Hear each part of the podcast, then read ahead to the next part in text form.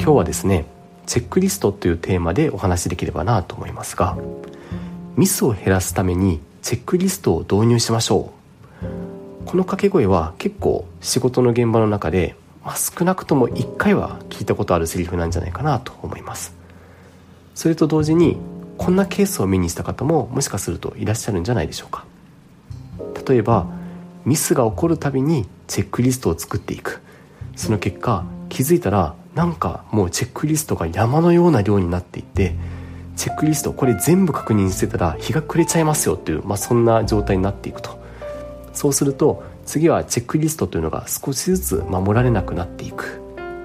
そんなケースもあったりするんじゃないでしょうか。もう少し具体的にお話しすると例えばウェブページを作る時のチェックリストにこう書いてあったとします。新しくウェブページを作った後は必ずパソコンとスマートフォンこの両方で確認すると。でもしですねこのチェックというのが形骸化してしまうと作ったウェブページをパソコンとスマホの両方でとりあえず開いてみてうん開けたからもう OK という感じでもう文章とか見た目とか全く確認せずに終わってしまうと。こういうことにならないためにはじゃあ一体どんなチェックリストを作ればよいのか。こんなテーマについて語った本がありましたので今回ご紹介できればなと思います。本のタイトルは「あなたはなぜチェックリストを使わないのか」この本ではちゃんともうきちんと機能するチェックリストの条件とは一体何なのか。つまり言い換えるとチェックリストのチェックリストというんでしょうか。こういったものが結構な量記されてました。そこでいろんなポイントが事例と一緒に紹介されてたんですけど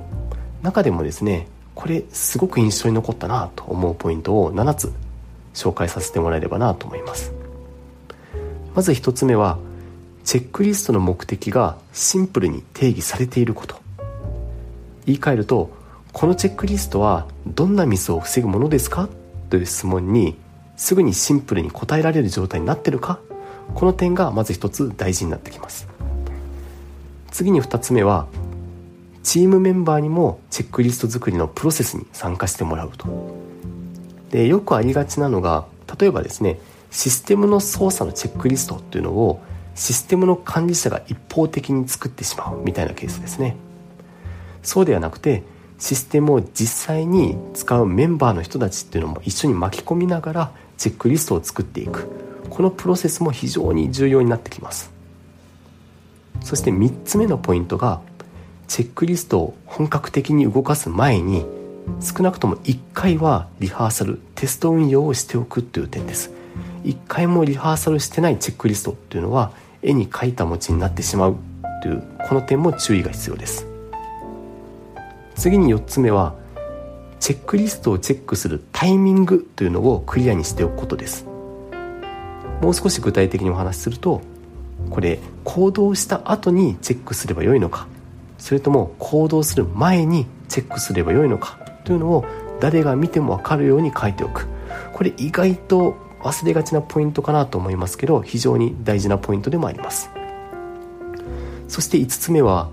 文章をシンプルかつ具体的に表現する、まあ、これは言うまでもないかもしれませんけど結構意外と難しいのがですね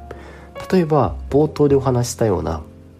新しくウェブページを作った後は必ずパソコンとスマートフォンの両方で確認するという記載がチェックリストに書いてあったとします。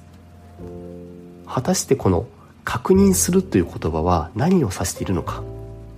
単にパソコンとスマホ両方で開ければもう OK なのか。それとも文章とか図表の読みやすさというところまできちんと確認することを指しているのか。こういうところまできちっと考えた上でチェックリストの表現というのを一つ一つこだわっていくことというのも大事になってきます。そして6つ目のポイントっていうのがチェックリストは5個か、まあ、多くても9項目までに留めておきましょうという点。そして最後7つ目がチェックリストを見直していつ改善を行うのか。という改善の予定ですね。ここまでしっかり計画を立てましょうと、まあ、この点も非常に重要かなというふうに思います。ちょっとですね最後駆け足になりましたけどチェックリストのチェックリストということで個人的にこれ大事だなと思ったポイントを7つ紹介させていただきました。是非1個でもですね皆さんが持ち帰れるポイントが紹介できていればとても嬉しいなというふうに思います。今日はここまでにします。